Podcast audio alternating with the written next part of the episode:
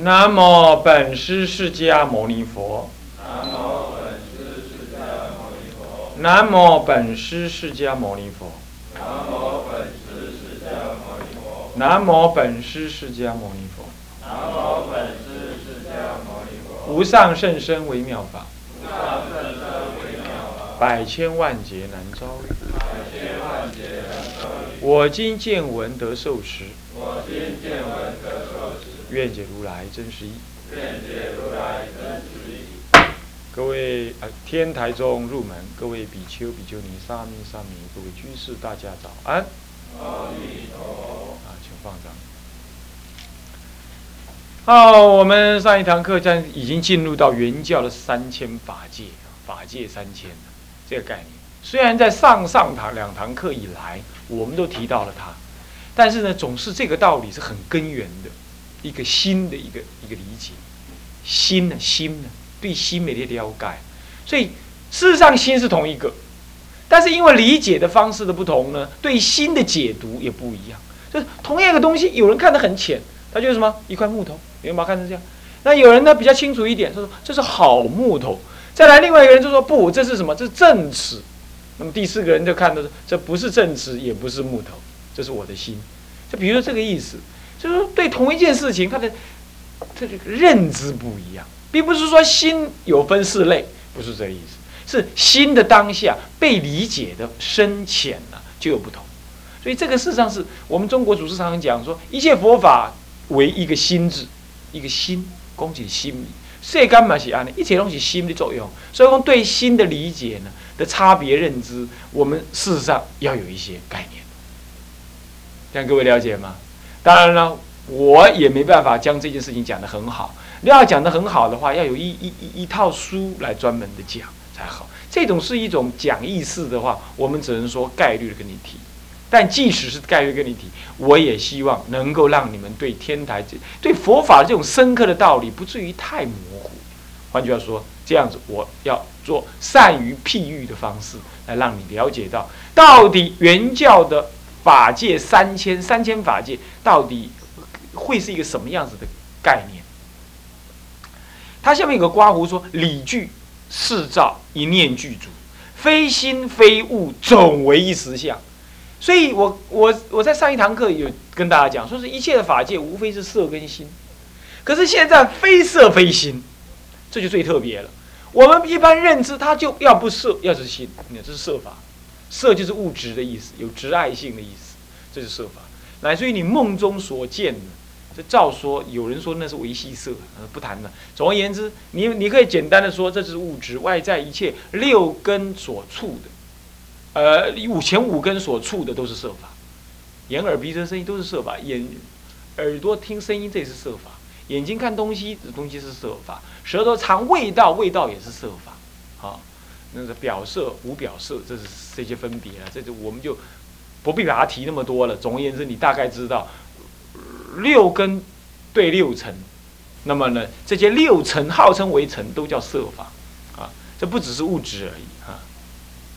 好。那么是色法，那么一般来讲就色法一类，心一类。前谈到前三藏通别也是一样，心一类，色法一类，还都是这样。唯有到了别原教来的时候，色法跟心法统一，统一之后它是什么？你说它色不对，说它是心也不对，有心的作用，有色的作用，说它是色不对，说它是心不对。这个时候心即是色，色即是心，所以心即是法界三千，三千即是法界。那法界即是心，三千法界即是心，一念心，一念心就是三千法界。所以观心就是观法界，观法界就是观心。所以看宇宙万物当下就是心。那这念心是什么心？是实相之心。所以法界也是实相，通法界为纯一实相，这就是法身佛的概念。法身佛的概念是有，不是没有。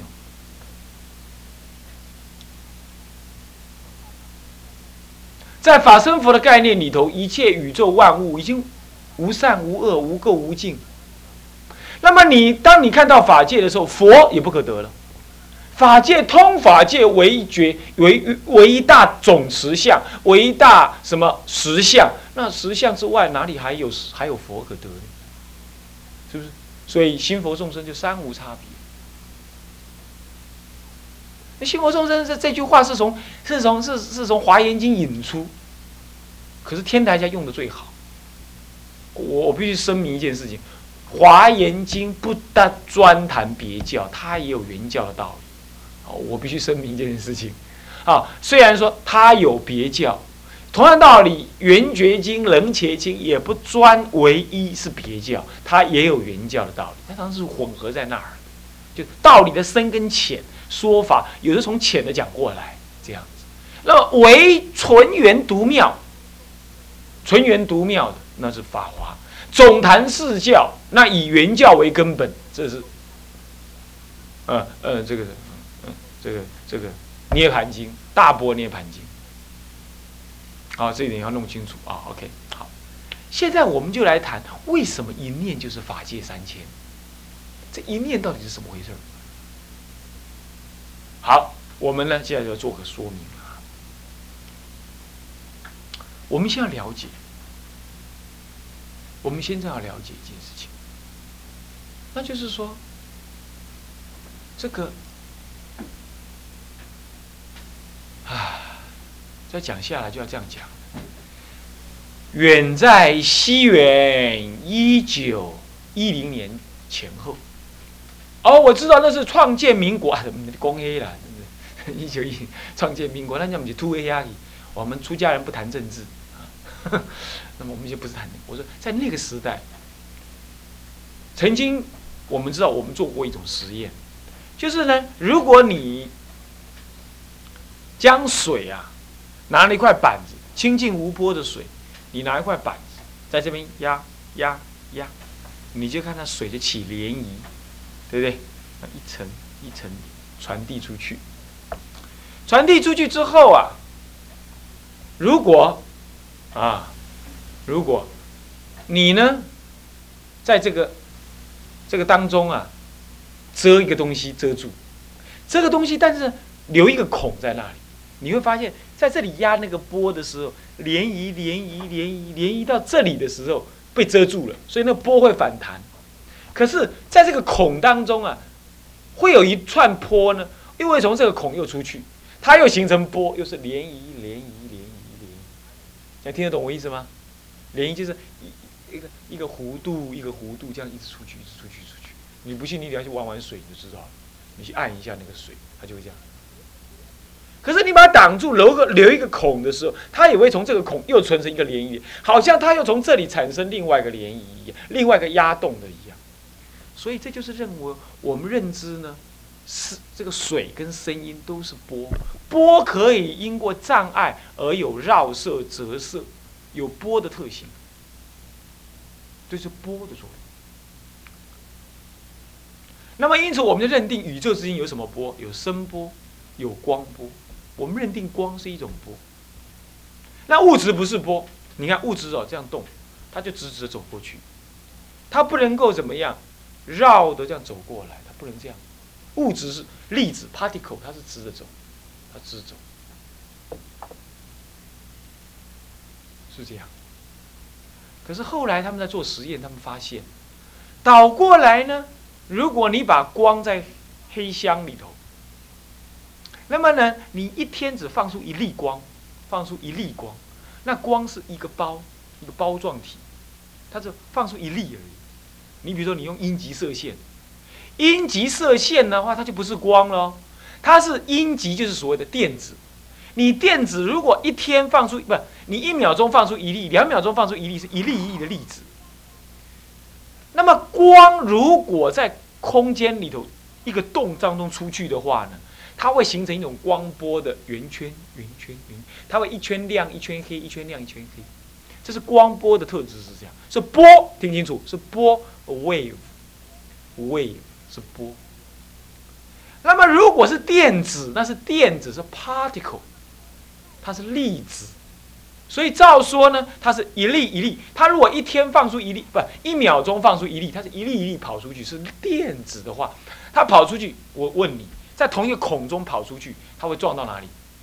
撞在同一个地方，对不对？它会那里撞了很多很多很多很多很多，撞了很多。这是原来那一点撞了很多，是不是这样子？信不信？粒子是不是要这样子才对？是不是？是不是啊？大声的说是，是。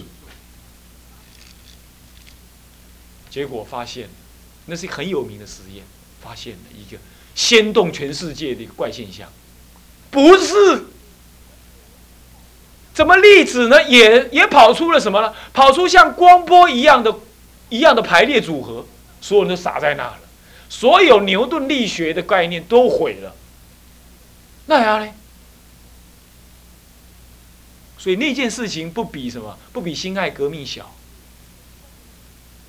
粒子有光的作用，有波性的作用。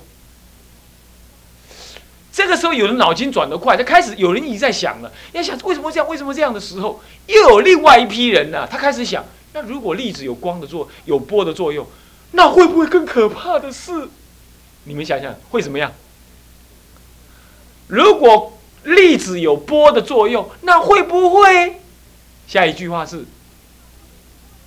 对，波会不会有粒子的作用？要再搞下的话，全天下都天就天翻地覆了，是吧？一般我们认知，光就是波，是不是？就是波。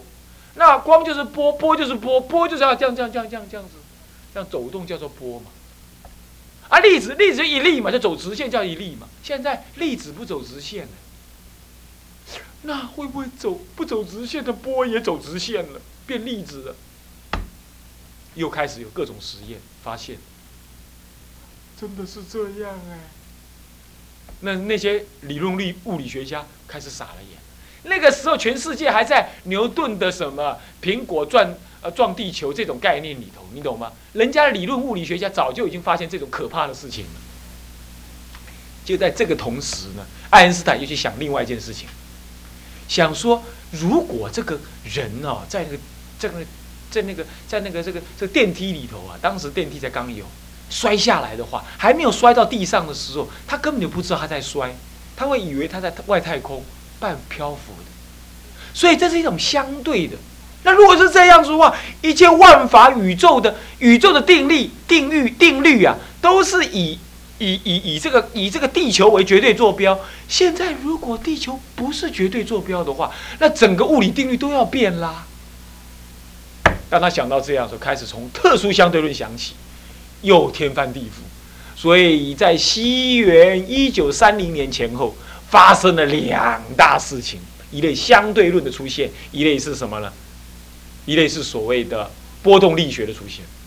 所以，quantum mechanics 是粒子力学，是 quantum 是什么呢？是一种粒子，但是也是一种波，是一种粒子波动力学的出现。以前都是粒子力学，就是你撞我，我撞你，这样，嘣，啊，瓦水烂，啊，一列在招瓦，嗯，F 等于呃，就是呃，F 等于 m，m a 就这样而已。力力量等于什么？等于物质的质量乘以什么加速度的平呃加速度，或者是二分之一 v 平方 m，这样子，是这样子而已，这种定律而已。这一切的定律就这样这么简单。好了，搞到现在不对了。一切都不对了。这个时候，人类开始发现，那开始在找寻，最后是把两个事情搞在一起，就是就是相对论理论力力学呀，理论力呃波动力学呀。他们开始思考一个很重要的问题，他们开始要思考说，那么如果是相对论，它什么时候才发生作用？两个事情才发生作用，两个事情发生在极大极大的空间。宇宙之间呢，一定发生作用，或者极快极快的速度，光的速度会发生相对论的效应出现，或者在极小极小的电子当中，它跑得很快，他们会观测到什么？观测到相对论的效应，刚刚好这两个事情都要考虑到什么？考虑到光是波，它也会是粒子，这样这这种道理。我刚刚说粒子是一种波，现在波也会是什么呀？是一种粒子，对不对？好了。那接着就来了，接着就来。请问我们眼睛看东西都用什么看的？都用什么看？眼睛看不？如果没有光的话，你能不能看？能不能看？永远的说 no，勇敢的说 no，对不对？是不是不能看？对不对？好了，要能看东西，是不是要开灯？是不是要开灯？吸不吸？是。所谓的看，所谓的看，其实就是一道光，照在物体上面，再反射到我们眼睛。这样你懂了吗？懂了意思了吧？懂意思吧？所以我们才要开灯看东西。那问题就在于，如果你看是这么大的东西，那么现在我们已经知道光已经是什么了，已经是什么了？粒子了，对不对？好，那我问你，如果我拿这个球来撞它，这样撞一下，它换了一个角度。换句话说，它还没撞之前跟撞之后，它的角度一不一样？一不一样？换句话说，它状态 station 被怎么样？被改变也就是它跟它之间有 interaction 有交互作用它被它被改变。那因此，在你还没有看它之前，看撞之前跟撞之后，它们的状态是改变的，对不对？好了，如果现在你开灯来看东西，光已经是一种粒子，对不对？它有没有撞它？有没有撞击它？有没有？那它有没有改变？只是你的肉体怎么样？感觉不出来。但是在什么时候会感觉出来？你看的东西越来越小，越来越轻，对不对？如果轻，轻，轻，轻到后来是它的力量，它的质量已经小于光的 particle 光的粒子的力量的时候，你会变成什么样？一颗很大的石头去撞一个很小的石头，结果你是要去看那个小石头，你说撞上去的结果会怎么样？你根本就面目全非。你一定要懂我意思吗？你要去看这个东西，可是来个大卡车把它碾过去，你等下再来看，嗯，那不会，为什么？你碾坏了嘛，对不对？如果你要去看那个分子里头的电子，电子里头的原子，原子里头的原子，呃，不，原子里头的中子，你要去看那么小的东西，你要拿什么看？看，你一定要用光。啊光已经比它还大，力量还比它还大，那一撞，你已经看不到它原来样子。你有没有注意到这个事实？这是自然界中发生的事实。好，我再请问你，那么什么又是光？物理学家没问这个问题，他也不知道光怎么产生。那光是一种能量，他只知道这样，光是一种能量。听到了没有？光是一种能量，能量听得懂吗？听得懂吗？啊，太好了！来，我请问你，现在主任如果要你写一篇文章，你写完之后会怎么样？很累，很饿，对不对？这表示什么？你能量怎么样？请问被谁消耗？心被你的心消耗，对不对？对不对？是不是被你的心消耗？你的思维嘛，是不是？你思维当中，它就消耗掉了。所以你有没有注意到，我们的心会产生能量？好了，那如果我们的心产生能量，我们用心力去看一个东西，是不是能量去去影响一个东西？而事实上，我告诉你，就是我们心的能量，这种能量是一种波产生的粒子。所以后来物理学家他就发现，一切有能量的都会造成这个世间的东西。光是一种能量，粒子也是一种能量，物质本身它就是一种能量的集合体，懂我意思了吧？物质就是能量的集合体，粒子就是能量的集合体。光也是一种能量的集合体。为什么它能够烧出热来？就是因为火去烧，它释放能量，所以你才感觉热。为什么你吃饭吃东西就会有力量？因为吃进去之后，那些内在的分子就释放能量给你身体用，你就会有力量。那这些东西本来在外面，怎么你吃进来会变成有能量？这就是你怎么样？你吃进，你吃下去就会有力量，因为它能量释放到你身上来。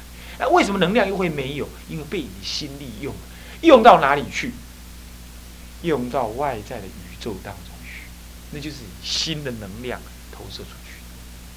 所以心是一种能量。然而投射出去之后，请问你，你有心的能量，它有没有？有吧？你有没有？有吧？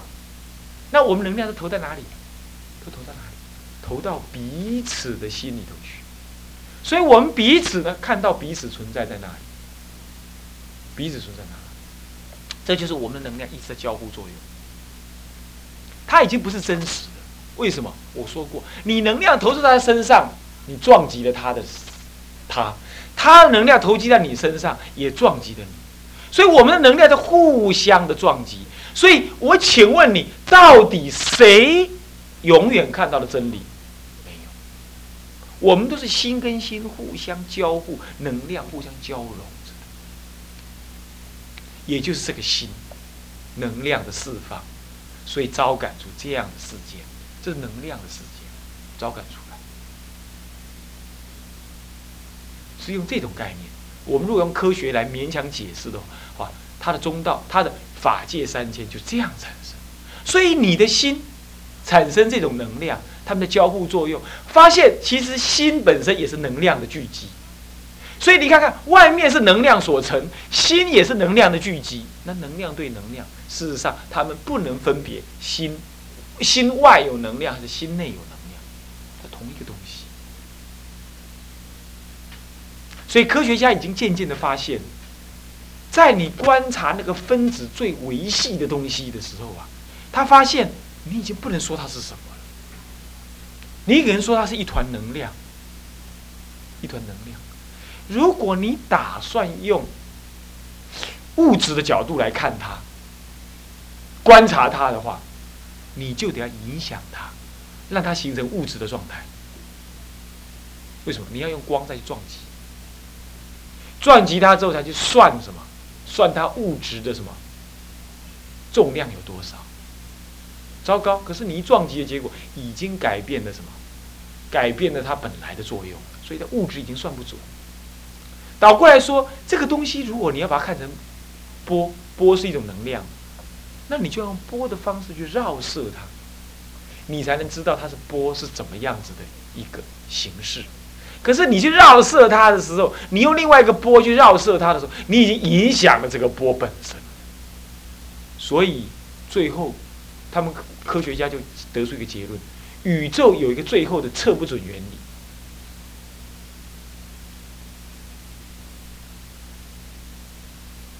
测不准原理是怎么讲呢？他说啊，德尔塔 T 乘以德尔塔 F，德尔塔一啊，它等于什么？二分之一 h 派，它就 h 法，就是这是一个公式。就是说，动量跟时间的差异性，它们两个的相乘呢，事实上永远要等于一个什么？等于一个定数，一个常数。换句话说，你要去了解它的动量，你就搞不到它的时，它位置在哪里。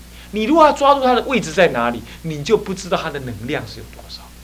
所以，为什么？因为宇宙之间永远有一个不可知的东西在那里存着的，你又没办法真实的知道它。为什么？因为你的心会作用它。其实倒过来说，宇宙之间没有哪一个东西真实的被你看到，它只是能量，看你的心怎么去看它。他就怎么样反应给你看，他的真正物理的哲学内涵是这样，你懂吗？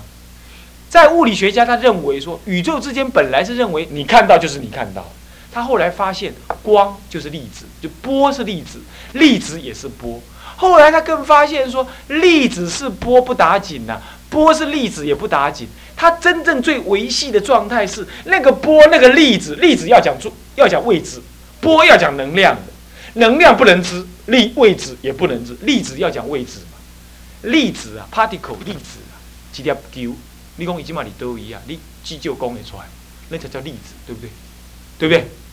波波是讲能量，它遍布在一个一个空间当中，你不能说它在哪里，但是你可以说波呢在某个地方分布什么能量，所以波是要讲能量的。但对不起，如果你要了解波的能量，你就得影响它，所以你测不准它，你看不准它。如果你要把它看成粒子，那你就要看到它的位置，那你也要去怎么样？你也要去影响它，你也看不准。所以整个宇宙到底会形成一个什么样子？形成一大总合体，你永远不可知。但是呢，当你想要用粒子的角度去看它的时候，你就用粒子的方式影响它，然后你看到它的位置大概在哪里。如果你想要用波的力、波的那个能量分布来看待它的时候，那么你就用什么？你就用波的方式来那个眼光来看待它，那个角度来看待它，然后你就会看到一个波的能量分布。那么也就是说，这个东西是粒子还是波？你可以说它是粒子，它现在存在这里，空间角度在这里，在这里。你也可以说它是波，它能量分布到这里来。不过是这里的能量小于百分之零点零零零零零零零零零零零零零零一，然后呢，这里的能量高凝聚在这里，所以呢，这里的能量是百分之九十九点九九九九九九九九九九九九九九九九在这里，所以它是有波的分布，能量的分布，它会在这里发生的几率有百分之九十九点九九九九九九九九九九九九九，但是有百分之零点零零零零零零零零零零千兆分之一。它会在这里出现，因为波是一种分布能量的分布。这种观念呢，就等于佛的百千亿化身。佛现在现在这里，其实就以能量的分布来说，它可以在任何宇宙的任何一个地方出现，只是它的几率看大还是小而已。它如果要能变动它的能量的话，它可以在这里存在百分之五，在这里也存在百分之五，而不是百分之百在这里。它让你感觉看到了百分之百，它在那里，就好像你在看电影的时候，好像有一个美丽的人，有一个作用的人在电视里头一样。佛如果要现在你面前，他也可以同时现在别人的面前，因为那只是能量的分布而已。它分布你在你在你面前分布百分之一，它分布在别人面前也分布百分之一。如果是这样的话，它可以分布一百个身体。如果它分布在你面前出现千万分之一，千万分之一，那么它可以同时出现在一千人面前，对不对？对不对？是不是这样子啊？那如果我再问你，如果有一个东西它在你眼前出现，然后又不见，又出现又不见，这个速度是百万分之一的话，你察觉得出来吗？你察觉得出来吗？你察觉得出来吗？你的眼睛只能分辨二十四分之一秒的东西而已。换句话说，如果他是千一亿分之一秒在你前面，一亿分之第二秒在别人前面，一亿分之第三秒又在另外一个第三个人前面，等到轮完一秒钟之后，他又出现在你前面，你能够发现出来他离开过你吗？